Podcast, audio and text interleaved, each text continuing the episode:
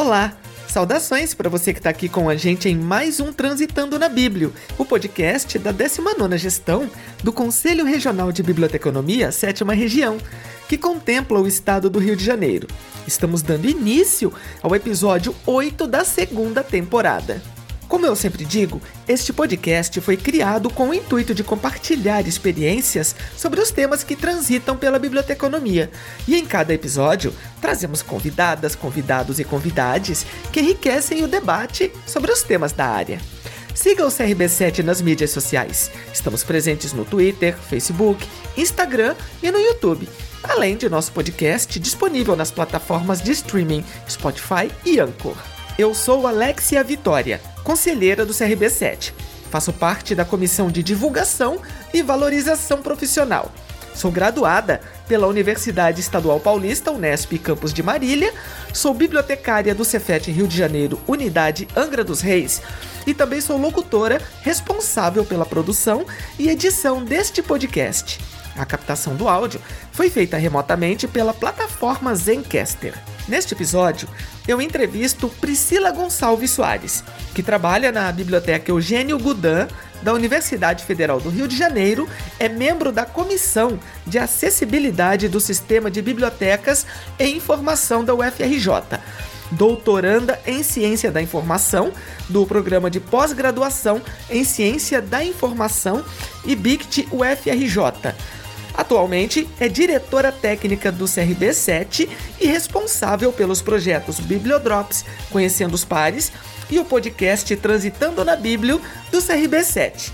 Obrigada, Priscila, pela sua participação aqui no podcast do Conselho.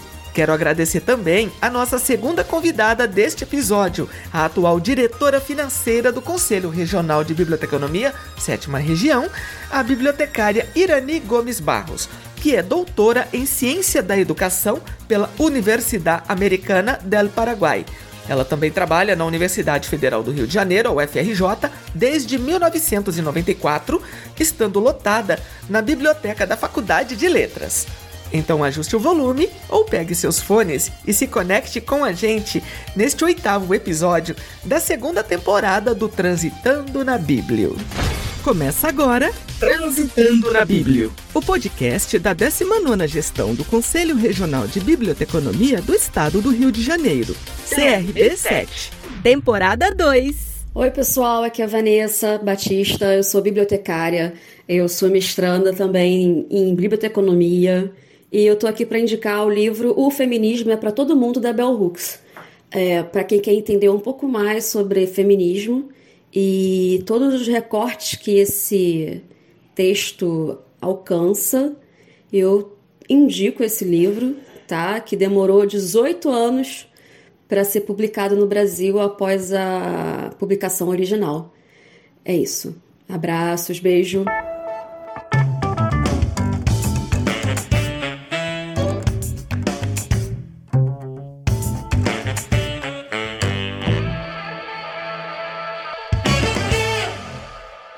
Iniciarmos o nosso bate-papo, gostaria de fazer a seguinte pergunta para Priscila.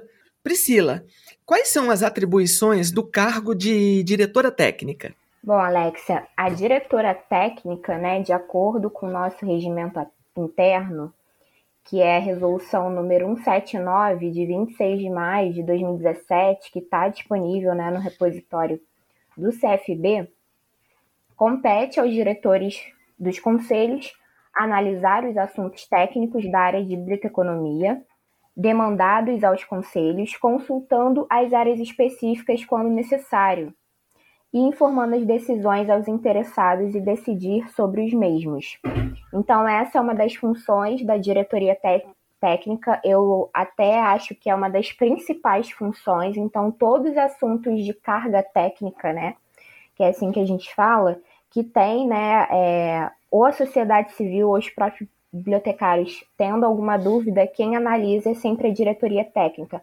Claro que a gente, eu nunca analiso nada sozinho, sem consultar a presidenta, né, nossa presidenta Eva Medvedev, e o nosso consultor jurídico, Marcelo.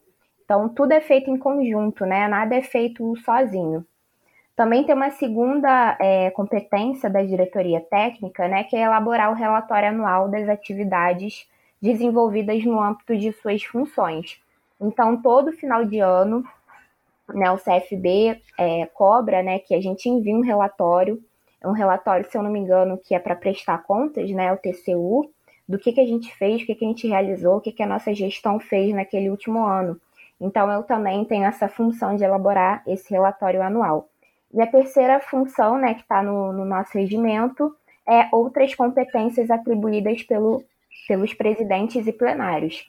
Então, além né, de analisar assuntos técnicos, é, qualquer outra demanda que a presidente, né, a nossa presidenta, tenha, é, também ela pode me encaminhar, de acordo com o nosso regimento. Então, a atividade da diretoria técnica é elaboração né, de resposta aos e-mails referentes às atividades técnicas, dentre outros temas que a diretoria técnica pode auxiliar. É, além disso, em uma eventual né, ausência da presidenta e do vice-presidente do CRB7, em alguma reunião, algum evento, etc., é, quem irá substituí-los será a diretoria técnica, né, no caso eu. E é importante também deixar claro aqui é, que as demandas né, que a diretoria técnica ela recebe, elas são sazonais e pontuais, né? Então, até por isso, eu acabei acumulando também a função de coordenadora da Comissão de Divulgação e Valorização Profissional do CRB7.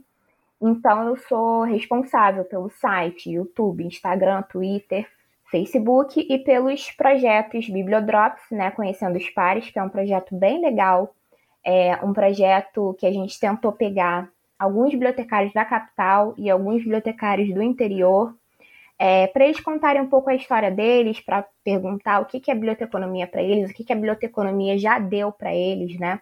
É, e também, é, que está disponível na Bibliodrops, ele está disponível no YouTube, e eu também sou responsável por esse nosso podcast, né, maravilhoso, que a gente está fazendo hoje, Transitando na Bíblia, que é, basicamente ele entrou na minha vida esse ano, mas foi é, uma entrada muito legal. Ele antes ele era vinculado à diretoria técnica, né? No início de janeiro ele foi para a diretoria técnica e hoje em dia ele voltou, né, para a comissão de divulgação e valorização profissional então, estou à frente dele, né? É, desde lá do iníciozinho, é, do início, né, desse ano. Ano passado ele não estava sob comando da diretoria técnica, mas assim foi um, um grato presente. É muito legal fazer esse podcast, é muito legal participar e escutar as coisas que as pessoas vão falando, né, sobre suas experiências. Então, é, eu sou muito grata por esse presente estar na minha mão, né, eu estar coordenando isso. E aí também, né, é, falar um pouquinho da expertise da nossa conselheira, Alexia Vitória, que está hoje como mediadora. Também sem uhum. ela nada disso seria possível, né? É, ela é locutora e dubladora, então ela tem, né, uma formação em teatro, enfim. Ela é uma profissional da voz, então é, sem ela nada disso seria possível. Então, muito obrigada, Alex. É importante deixar registrado que também sem essa sua ajuda né? Essa tua produção que você faz com muito carinho, eu sei nada disso seria possível. E também dentro da Comissão de Divulgação e Valorização Profissional, é, também está incluído o projeto que está sob a coordenação da conselheira Priscila Corbo, o projeto Atualiza Bíblio, que também está no nosso YouTube, é um projeto bem legal, é, que a Priscila está coordenando, e está dentro da é, CDVP, né, do CRB7, a Comissão de Divulgação e Valorização Profissional. Priscila, a gratidão é toda minha de poder fazer parte da atual gestão, fazer parte desse trabalho que realmente é um trabalho incrível da nossa atual gestão, né? Esse podcast do Conselho Regional de Biblioteconomia da 19ª Gestão. E agora a pergunta vai para Irani. Irani, quais são as atribuições do cargo de diretora financeira?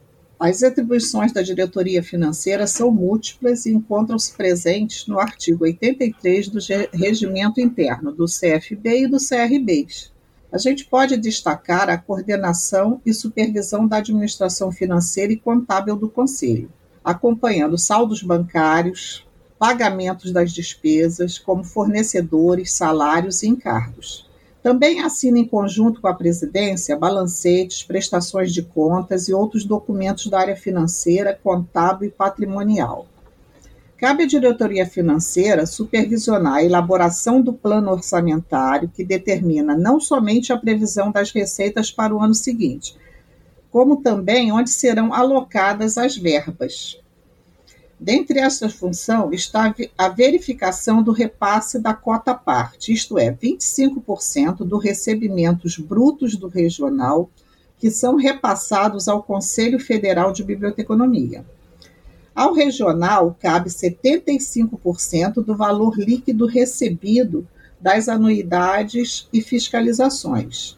Neste ponto, é importante destacar que, por determinação legal da integralidade da receita recebida pelo CRB7, somente 75% ficam efetivamente com regional, já que 25% são repassados ao CFB, o que traz um enorme desafio na hora da elaboração das políticas pertinentes à defesa da biblioteconomia. É sempre bom lembrar que os CRBs são autarquias federais, e, portanto, presta contas mensais das receitas e despesas ao CFB e de forma anual ao próprio CFB e também ao Tribunal de Contas da União, o nosso famoso TCU. O que é importante para a própria transparência e certeza da idoneidade do trabalho conduzido pela diretoria financeira. Nisso, nós contamos com a colaboração da funcionária Cíntia, que já está com a gente há muitos anos, e que nos ajuda bastante. Obrigada, Irani. E Priscila, como vocês encaram estarem à frente de seus cargos em um momento de tremenda incerteza política, social e econômica pelo qual o nosso país atravessa? Bom, Alexia, é um pouco assustador, né? Não vou enganar vocês. Mas eu penso assim, né? Se não eu, quem? Então, assim, se não for eu, que estou, estou à frente de uma gestão, fazendo, lutando, né, abrindo mão de algumas horas do meu dia para é, estar à frente, resolver alguns assuntos do CRB7, se não eu quem, né? É essa pergunta que eu me faço. Eu acho que assim, o Brasil ele está sempre em crise, né? Então acho que se a gente ficar esperando o momento ideal para a gente fazer alguma coisa, isso nunca vai acontecer. É, graças a Deus, né? A diretoria técnica ela nunca me deu dor de cabeça, mas eu sei que muitos colegas, como o, o nosso conselheiro Túlio, né, que estava como coordenador da comissão de ética, eu sei que ele enfrentou muitos desafios, né, para seguir todos os trâmites legais, é, para darmos encaminhamento aos processos éticos que estavam parados durante anos, né, sem uma resolução. É, então, só para vocês terem uma noção, uma vez ao mês a gente fazia uma plenária virtual para julgar os processos éticos, é, na qual metade dos conselheiros eles tinham que estar presentes. Essa plenária começava às 15 e acabava por volta de umas 20 horas. Então a gente ficava esse tempo todo julgando o processo. É, era uma tarefa assim extremamente complicada, porque cada um dos conselheiros é, tem, tem seus trabalhos, né, fora do CRB7, o trabalho formal, né, que gera dinheiro, tem a família para cuidar, tem, enfim, outros compromissos. Além, né, de uma vez por mês também a gente ter o compromisso fixo com a plenária, né, que também metade dos conselheiros tem que estar presente, e a reunião da diretoria, né, no meu caso e da Irani, a gente também faz uma reunião mensal, assim como toda a comissão. Fora esses compromissos fixos, né, nós temos as reuniões com escolas, com a empresa de informática para resolução de algum problema, é, reunião com parlamentar, com assessor, com o Conselho Federal de Biblioteconomia, com o Conselhinho, que é um grupo que a gente faz parte, né, que na verdade é uma união de alguns conselhos regionais, né, de outras profissões também regulamentadas e assim, são vários, né? A gente tem muito compromisso e a, os compromissos surgem de um, de um dia para o outro, né? Então, é, eu e Irani, a gente não fica somente resolvendo os assuntos das nossas diretorias. A gente é meio que palpa toda a obra, né? A gente participa de muita coisa, é, ajuda né, as outras comissões quando é necessário. Então, é, nós tentamos né, participar de todas essas reuniões fixas no mês e ainda dar suporte a outros conselheiros, né, que tenham, é, que estejam com alguma, com alguma demanda acumulada, né, que eles não conseguiram cumprir. A Irani, eu sei que, por exemplo, além das nossas reuniões, né, da diretoria, da plenária, dos processos éticos, ela também participa da, das reuniões da comissão de fiscalização e da comissão de ética. Então, assim, é muito atribulado, é muito trabalho, é, mas é interessante, é, é bom né, que a gente esteja nesse espaço de fala, que é o que nos proporciona né, esse podcast para esclarecer o seguinte fato, que eu tenho certeza que muitos de vocês têm curiosidade sobre, né? Muita gente me pergunta isso, né? É, então vamos lá. Nenhum conselheiro ganha nenhum tipo de remuneração para estar ocupando qualquer cargo no CRB7 né? E todos nós também pagamos o valor da anuidade igualzinho a vocês. Então, lá em janeiro até o dia 31 de janeiro tem um desconto, então a gente paga com esse desconto, se a gente pagar até é igualzinho, né? O valor da anuidade a gente paga igual, a gente não tem qualquer tipo de compensação. É... E Priscila, deixa eu só fazer uma colocação, porque é muito importante você dizer isso, porque muita gente acha, acredita que nós do conselho ficamos isentos o período todo da gestão da anuidade, né, do pagamento da anuidade. E não é o caso, né? A gente paga o valor igual que vocês pagam. Então, assim, não há, gente, mesmo assim, qualquer tipo de compensação, remuneração, não tem. Né? A gente nem ganha por estar lá, a gente nem, nem tem um abatimento da anuidade também durante os, an os anos de gestão. É, então, assim, eu vou frisar de novo: não há qualquer tipo de compensação financeira. A gente. Então, assim, né? A pergunta que surgiu: então, o que, que vocês fazem, né? Por que, que vocês têm tanta dor de cabeça, estão aí todo dia, né? Tem que olhar e-mail todos os dias, tem que dar encaminhamento para as demandas.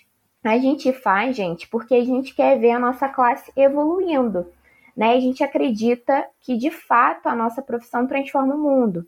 Então, é, se a gente é, não pegar, né, se eu não ocupasse o cargo de diretoria técnica, imagine se ninguém mais quisesse ocupar, né? O que, que, o que, que seria dos conselhos? Se ninguém quisesse fazer parte do conselho. Eu sei que tem alguns conselhos, né, é, que têm é, uma situação financeira melhor e que os conselheiros têm uma remuneração. Não é o caso do Conselho Regional de Biblioteconomia. Como a Irani ainda vai falar, a gente passa por muitos problemas. É, o financeiro é o, é o, pior de todos, é o mais grave. A gente tem seis funcionários, né, que dependem, né, de salário, enfim, décimo terceiro salário, férias, enfim. Tudo isso e, e a nossa maior preocupação é com eles, né? A, a gente honrar é, com os salários de todo mundo certinho. Obrigada, Priscila. E você, Irani, como você também encara está à frente de um cargo de tamanha importância em um momento assim de muita incerteza política, social e econômica, pelo qual o nosso país está atravessando neste momento em pleno 2022? Nós sabemos das dificuldades que grande parte do país está passando, mas dependemos do pagamento das anuidades para manter o funcionamento do CRB. Sem dúvida, a estabilidade política, social e econômica refletem diretamente nas mais diversas formas, inclusive na fonte de receita. Nessa área específica, nosso desafio tem sido aliar medidas que harmonizem a particularidade do período pós-pandemia, a instabilidade existente no Brasil e a adoção de práticas que não estimulem a inadimplência. Por isso, temos intensificado o diálogo com os bibliotecários e, na impossibilidade deste, conforme sugestão do próprio Tribunal de Contas da União, adotado a inserção dos débitos nos órgãos restritivos de crédito e a abertura de processos éticos em caso de perpetuação da inadimplência, como a Priscila falou. Esta obrigação do profissional é o que possibilita o trabalho do conselho. Existem funcionários são seis ao todo, em consequência, salários e encargos que devem ser pagos nos prazos devidos. Além das contas das concessionárias de luz, telefonia, internet, material de escritório, limpeza. E temos o condomínio do edifício também, que é bem caro. A fiscalização dos estabelecimentos com vista a verificar a existência do, de bibliotecário e, consequentemente, correto atendimento dos leitores, motivo da existência do conselho, também gera custo. Duas fiscais e um advogado trabalham de forma permanente nesses acompanhamentos. No mais, com a estabilidade, verifica-se que as ilegalidades constatadas em atividade fiscalizatória são maiores do que um cenário estável aumentando os autos de infração lavrados. Isso gera mais trabalho para nós. Durante a pandemia, a fiscalização não parou. Foi feita de forma remota através de ofícios e contato telefônico e e-mail, porque nós recebíamos denúncias. As próprias instituições autuadas ao longo do processo administrativo demonstram fragilidade no próprio cumprimento da legislação seja por estabilidade econômica ou ainda por desacreditada atividade fiscalizatória, o que não acontece.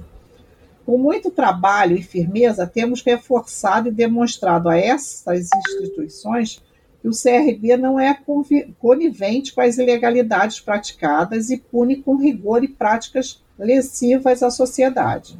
Por fim, a estabilidade reflete-se nas próprias ações governamentais existindo claro esvaziamento das políticas de promoção da leitura e bibliotecas, exigindo maior articulação com os poderes executivos e legislativos. O que constatamos, sem dúvida, a estabilidade política, social e econômica atinge a todos, incluindo o CRB7, que vem trabalhando nos últimos anos com um decréscimo de receita e aumento da demanda de atividade, isso tudo sem qualquer alteração da estrutura do próprio CRB. E nós dependemos muito do auxílio do CFB, com as resoluções, com as normalizações, o que muitas vezes não acontece. Acesse o site do CRB7 para falar com o Conselho, crb7.org.br. No site tem as informações que você precisa e as formas de contato com o Conselho Regional de Biblioteconomia do Estado do Rio de Janeiro. Priscila, existe algum desafio assim que foi nossa? Esse é o desafio que você enfrentou na atual gestão? Então, Alexia, é, o único desafio que a diretoria técnica, que eu não posso nem chamar de desafio, é, que eu enfrentei, né, à frente dessa gestão na diretoria técnica, foi, é, na verdade, a diretoria técnica, né, ela, na verdade, ela é como se fosse algo consultivo. Então, as pessoas procuram a diretoria técnica para tirar dúvidas, né, técnicas, enfim. E aí teve, é, ano passado, se eu não me engano, teve um e-mail de uma assessora de uma secretaria, se eu não me engano, da região dos lagos, não vou citar aqui qual, qual foi o município, que entrou em contato comigo por e-mail para tirar algumas dúvidas, porque eles estavam querendo é, transformar as bibliotecas escolares, né, que, que, que eles tinham lá espalhadas pelo município, em biblioteca digital, né? Então a ideia era comprar e-books e transformar tudo em biblioteca digital. E aí a dúvida era que se eles é, deveriam ter né, um bibliotecário né, para essa um, uma única biblioteca digital que atenderia o município todo, é, ou mais de um, enfim, como que funcionaria isso. E aí foi, foi algo bem curioso, porque é algo, é algo até engraçado, porque você vê como que as pessoas, elas é, não pensam muito na, na, questão do usuário, né? Como a gente tem que pensar.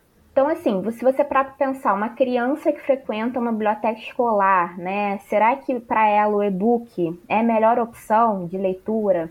Então, quando o... surgiu essa ideia lá no município, né? Provavelmente eu estou especulando aqui, é, a intenção era cortar custo, né? É, o ambiente que ficava a biblioteca provavelmente seria feito uma outra coisa e colocaria tudo online, a criança poderia lá baixar, né, ler. Mas, gente, isso não, não é prático, não é bom. Né? Imagina uma criança que não consegue nem ter uma aula online ali sem se distrair. Imagina ler né, em uma tela com aquelas mil notificações no WhatsApp, enfim, Instagram. é muito complicado. Na época, né, não existia a resolução do CFB, é, resolução número 240, de 30 de junho de 2021, né, que é, regulariza né, os parâmetros da biblioteca digital, mas é aquilo, é, não é questão de, de, nem poder nem não poder, é questão de você pensar qual é o público. Né? O público é um público infanto-juvenil. E aí esse público ele tá é, pronto para realmente só ter livro em e-book e acabar com todos os livros físicos e a, a biblioteca física? Pensando que a gente também tem que pensar em biblioteca não só com espaço só de livro, né? Que a pessoa vai lá, pega o livro, senta, lê, não. Sobretudo a biblioteca escolar é uma biblioteca que precisa ter dinamismo, então ela tem que ter é, hora do conto, ela tem que ter teatrinho, ela tem que ter 300 outras, outras coisas para incentivar na criança aquele hábito de leitura. Essa foi uma demanda, né? Obviamente eu tive que consultar é, o nosso advogado, consultor jurídico, né? O, o nosso o doutor Marcelo, que é o advogado do Conselho Regional, para é, dar um encaminhamento a essa demanda e também pressionar, né? Na época o CRB7 tinha uma outra gestão que a gente pressionou para essa resolução sair, né? Porque também sem uma resolução do CFB a gente fica de mãos atadas, né? Então esse, esse eu diria que foi um, um desafio, né, é, da diretoria técnica. Eu acho que foi o mais engraçado, digamos assim, porque é, a pessoa só levou em conta mesmo o financeiro, né? E não o que que, o que, que aquele usuário, né? O que, que aquele cidadão iria pensar desse tipo de biblioteca. É, até porque o conceito de biblioteca virtual, digital, ele não é novo. Eu, por exemplo, que entrei na graduação de biblioteconomia lá em 2002, na Unesp de Marília, já estudei, já estudava isso. Só que agora com a pandemia, os olhares, né, é, voltaram-se para a biblioteca virtual de uma outra maneira. E aí acaba acontecendo esse tipo de situação, né, Priscila? Exatamente. Então, é, é a gente é, vê casos assim no CRB7 o tempo todo, porque o próprio parlamentar, às vezes, ele não vê o aspecto social, né? O aspecto. Ele não consulta né, um bibliotecário que, que, que trabalha naquela biblioteca muitos anos. Então, as decisões são sempre muito de cima para baixo. E às vezes realmente falta lei, né? Falta regulamentação, falta alguma coisa que o CFB tem que dar encaminhamento, né, como forma de resolução. Mas às vezes também falta bom senso, né? Que eu acho que foi o que faltou. É, a gente respondeu, né? É, como a gente deveria responder, mas é, eu fiquei assim pensando, né? É, como, como que as coisas se articulam e como que as bibliotecas elas vão acabando, porque imagina se, se outros, né, ficarem pensando também, vamos economizar dinheiro, fecha tudo e fica só no digital. Se for assim tudo, a gente não precisa nem sair de casa, né? A gente hoje a gente consegue fazer quase tudo digitalmente. Mas nada substitui, sobretudo para uma criança, né? Sobretudo para uma pessoa de idade que está acostumada com formato de papel, que não nasceu na, na era digital, nada, nada substitui a presença, né? A você tocar, a você falar pessoalmente, a você ligar, né? Hoje em dia a gente está numa sociedade que tudo é muito rápido, fugaz, né? E, e a gente esquece que tem pessoas que gostam desse contato de, de ligar, de falar, né? A gente, jovens, né, é, da, da geração Z, YZ, a gente é, faz tudo com muita rapidez, mas a gente também tem que pensar que biblioteca de município, né, por mais que tenha um escopo de biblioteca escolar, que muitas vezes tem, é uma biblioteca pública e pública que atende todo o público, qualquer pessoa pode entrar. Então também tem que haver né, atividades para pessoas idosas, para pessoas em situações de vulnerabilidade. Então, é, assim, não foi pensado em tudo isso, né, que acarreta. Então, é, foi, foi algo engraçado, né, vamos, digamos assim, que eu enfrentei, é, mas que eu nunca tinha parado para pensar, né, como que é a visão política da coisa. Pois é. E você, Irani, qual foi o maior desafio que você já enfrentou na atual gestão? O meu não foi engraçado, foi desafiante realmente. Quando nós começamos a gestão, foi verificado que havia um alto valor a receber, na casa de milhões. Aí começamos com a contabilidade, com o sistema, com a nossa funcionária, para saber da, que tinha gerado esse passivo. Após algum tempo, descobrimos que foi originado por anuidades não pagas ao longo dos últimos 40 anos. Temos como exemplo alguns bibliotecários que se registraram e jamais pagaram o conselho ou voltaram para pegar a carteira, a cédula de identidade ou o seu diploma original, que na época era obrigado a ser carimbado pelo CRB7. Cremos que por não ter conseguido emprego na área ou simplesmente mudaram de área. Outros fizeram registro, pagaram algumas anuidades e depois imaginamos que por diversos motivos pararam de pagar. E não solicitaram licença ou cancelamento. Ainda outros pediram licença, que tem duração de dois anos apenas, podendo ser nova, renovada por mais dois anos mas que esqueceram de solicitar renovação ou cancelamento do registro no tempo correto. Essas são apenas algumas conjecturas quanto aos motivos que os levaram a se afastar do conselho sem aviso. Os próprios, os próprios bibliotecários, que mesmo registrado ou possuíam dificuldade em adimplir com a anuidade ou não fazerem o pagamento e manifesto descompromisso, nós temos ainda alguns que, tendo consciência de seus débitos, fizeram acordos, mas não cumpriram. E as pessoas esquecem também que de renovar seu cadastro. Então, quando nós enviamos o e-mail, o e-mail vai para lugar nenhum. E é uma obrigação do bibliotecário manter seu cadastro renovado. Aí nós começamos os processos da ética para poder ver por que, que essas pessoas não pagaram ao conselho e estamos fazendo julgamentos para poder limpar o nosso cadastro e essas pessoas que desapareceram, né, poderem não mais fazer parte do nosso quadro e a gente vai deixar de enviar boletos para essas pessoas. Como a Priscila bem mencionou, nós, conselheiros, temos a nossa vida profissional, a nossa vida pessoal. Eu, por exemplo, além de bibliotecária universitária, eu também divido meu tempo com a dublagem e a locução publicitária. E nisso eu te pergunto, Priscila, como você consegue conciliar a sua vida pessoal e profissional com as obrigações impostas pelo seu cargo no CRB7? Bom, Alexia, é difícil, né? É, não vou dizer que é fácil. Eu, por exemplo, eu trabalho, né? Trabalho formalmente, é, como é, foi falado, me apresentaram, né? Eu trabalho na FRJ, eu estou no doutorado e eu ainda atuo no CRB7. Sou diretora técnica e sou coordenadora da Comissão de Divulgação e Valorização Profissional. Então, conciliar tudo isso e a vida pessoal também, né? Que a gente também tem que ter um, um espaço para se cuidar, cuidar da saúde, enfim, dar a, é, atenção aos nossos, né? ainda é um desafio para mim, tá? Não vou mentir. Tem dias que a vontade é desistir, né? Até porque o CRB7, ele sempre vai ser o lado mais fraco da moeda, né?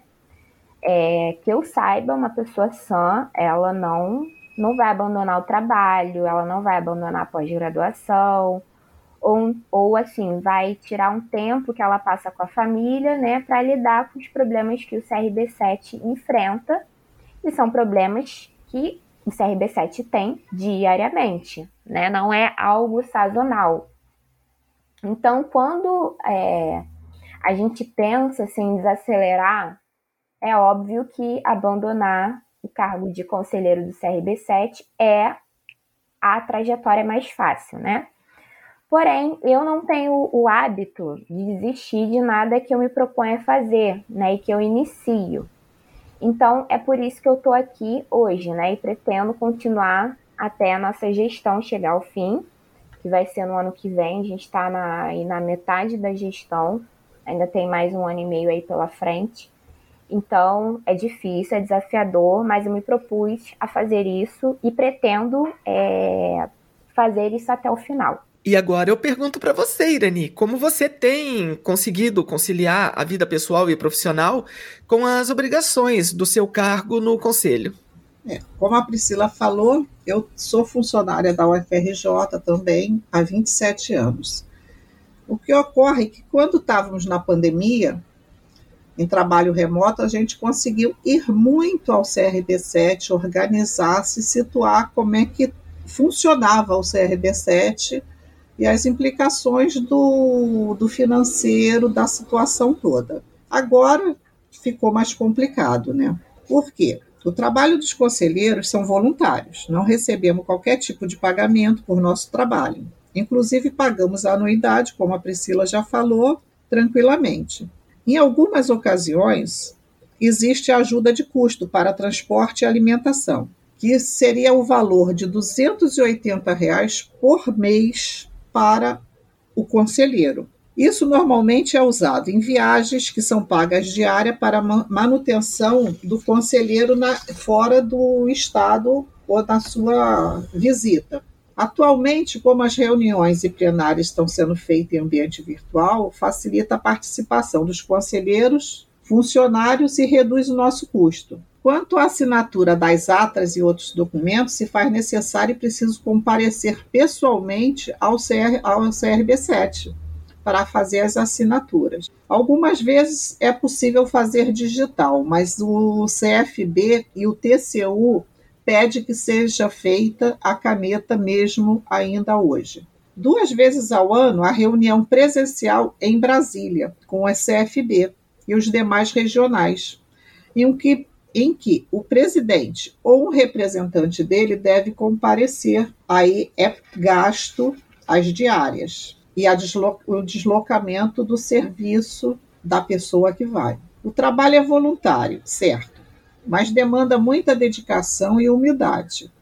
Não podemos achar que o cargo tem algum brilho ou que somos importantes. Estamos apenas servindo a biblioteconomia e a sociedade e esperamos que outros colegas se inspirem nessa gestão, no tudo que nós estamos fazendo, para poder vir na nova, na vigésima gestão do CFB7, CRB7 ano que vem. Oi, deixa eu te falar. O CRB7 também está nas redes sociais. É, Facebook, Instagram, Twitter e também no YouTube. Segue a gente lá. E Priscila, uma última pergunta. Quais são os futuros projetos da diretoria técnica? Então, é, por enquanto, Alexia, eu não tenho nenhum projeto em mente, né?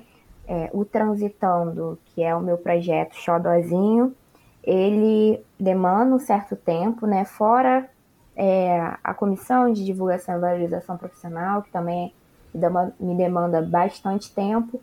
Então, por enquanto, é, eu vou manter esses, né? O projeto Bibliodrops, ele foi só no passado, é, não tenho intenção de retomar, é, ou se eu for retomar, ou eu vou retomar com outro formato. É, então, assim, eu estou satisfeita com os projetos que eu estou coordenando. Ideias, né, não faltam.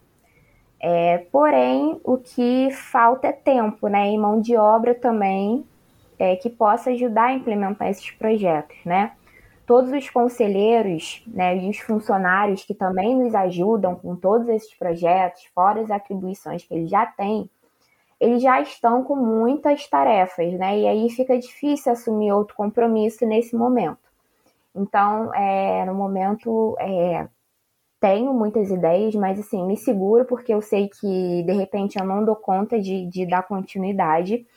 O que eu posso adiantar é que há um projeto embrionário ainda, né, mas que ele está nascendo, ele não é um projeto nem da, da, da Comissão de Divulgação e Valorização Profissional, nem da diretoria técnica, ele ainda não tem aonde, aonde vai ficar, né, onde ele vai ficar esse projeto, mas é um projeto sobre um, um boletim informativo, né, a ideia foi da nossa presidenta Eva, que teria a participação da Fiocruz, da Redarte, da, do GIDJ e o CRB7. Então, é, seria um boletim mesmo, acho que de duas ou três páginas, informando a cada mês. Eu acho que seria mensal essa questão da periodicidade também. Ainda não foi tratada, mas eu acredito que seja mensal, né?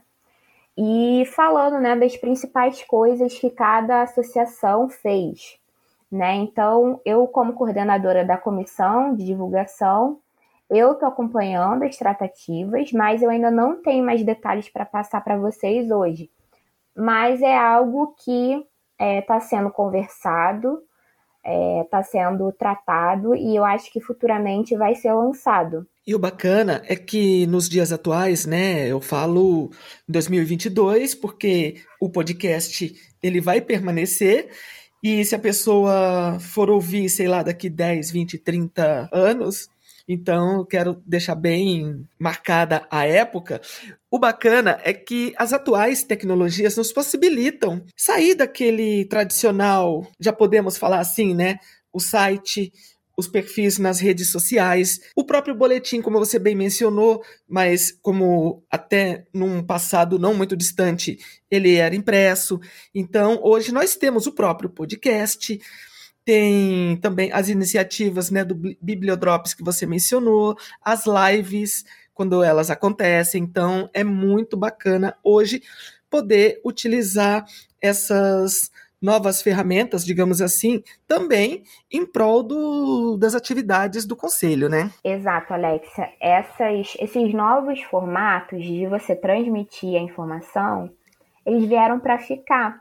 E o podcast, eu acho que é algo que, assim, eu gosto bastante, eu gosto até mais que o, o próprio YouTube, que é o que é o segundo mais é o segundo, o segundo formato, né, que eu mais consumo. Porque eu vou de ônibus e volto de ônibus para o trabalho, né? Então, é, não ficar dando mole assim com o celular, né, com vídeo, é algo que eu aprecio. Então, o podcast eu posso colocar ele ali e ir escutando com o celular guardado dentro da minha bolsa. Então, assim, eu tô na academia, na esteira, eu boto algum podcast para escutar. Então, assim, é algo que eu sempre otimizo o meu tempo, né? Algum momento que eu poderia não estar fazendo nada. Então, eu otimizo ou escutando podcast, ou lendo um livro, alguma coisa nesse sentido, para justamente consumir, porque tem muito conteúdo de qualidade, né? É, dentro do podcast. E eu acho que é algo que você tem pode ter menos recursos do que fazer um vídeo para o YouTube, né? formato vídeo eu acho que é um pouco mais complicado. Então, esse é um podcast que ele vai perpetuar, né? Ele não vai acabar na nossa gestão. Então, é, sempre que os futuros, as próximas gestões, né, de, de conselheiro, sempre que eles quiserem é, esclarecer alguma coisa para o público, para os bibliotecários, para a sociedade, eles podem recorrer ao podcast, porque ele vai ser uma fonte de informação que vai estar tá aí disponível por muitos anos. Então, é algo mais durável que um post no Instagram, por exemplo, que é difícil a recuperação. Então, assim, eu dou muito valor, acho que é um projeto primoroso que a gente implantou aqui na nossa gestão e é algo que eu realmente sinto muito orgulho. Obrigada, Priscila. E Irani, uma última pergunta para você também. Como anda a saúde financeira do CRB 7 hoje? Quais são os desafios para o próximo ano da atual gestão que se encerra no final de 2023? Objetivamente péssima. O quantitativo de inadimplência é alto, incluindo profissionais públicos com estabilidade de cargo, remuneração privilegiada, se observarem os nossos pares. Muitos esquecem que, para estar com a carteira assinada, precisaram do seu diploma de bacharel em biblioteconomia e que só podem ser chamados de bibliotecário ao ter suas contribuições e deveres junto ao Conselho em dia, o que muitos não fazem. Nós vamos tentar, mais uma vez, sensibilizar os devedores, fazendo um chamado via e-mail para lembrar-os que a obrigação registrada no Estatuto, que assinaram quando fizeram o registro, que o pagamento da anuidade é obrigatório e que está previsto no processo de ética, envio aos órgãos de cobrança, como Serasa, dívida ativa, coisas assim. No mais, a pandemia afetou a própria atividade fiscalizatória, que vem sendo retomada em fiel cumprimento às normas sanitárias. Porém, apesar da retomada presencial e fiscalizatória, o preenchimento de postos de trabalho em decorrência da atividade e o efeito financeiro ainda não é suficiente para melhorar a saúde financeira do CRB7. É ainda importante observarmos que há dois anos a anuidade não é reajustada pelo CFB, fato esse que não se reflete nos gastos do CRB7, que, conforme facilmente observado no nosso cotidiano, aumentou desordenadamente todos os custos. Neste ano especificamente, nossa receita não é suficiente para fecharmos o ano. Ou seja, precisamos ainda arrecadar valores para que possamos honrar com nossas despesas até o final do ano, inclusive o salário dos colaboradores. Sendo importante destacar que o bibliotecário que não está em dia com as suas obrigações exerce ilegalmente a profissão. E para os próximos anos, nosso maior desafio será implantar a nova política de recuperação de crédito do CRB7, que, é, que acreditamos que reduzirá o quadro de inadimplência, não somente com preenchimento de postos de trabalho e quitação das anuidades, mas também da baixa do registro daqueles profissionais que não mais possuem interesse ou atividade com a biblioteconomia. É o que nós estamos fazendo com os processos de ética para limpar o nosso cadastro. Irani e Priscila, uma gratidão imensa pela participação de vocês aqui no Transitando na Bíblia, o episódio 8 da segunda temporada.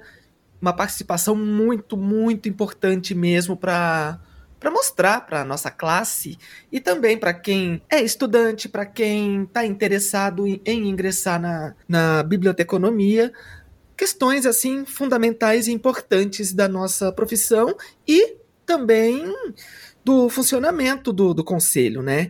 Então, Priscila, é, já encaminhando para o encerramento, eu gostaria de pedir as suas considerações finais. Primeiramente, Alex, eu queria te agradecer, né, por você estar comigo aqui nesse projeto do, do Transitando. É muito importante tua participação, tua parceria sempre. Então, queria deixar registrado aqui é, esse agradecimento.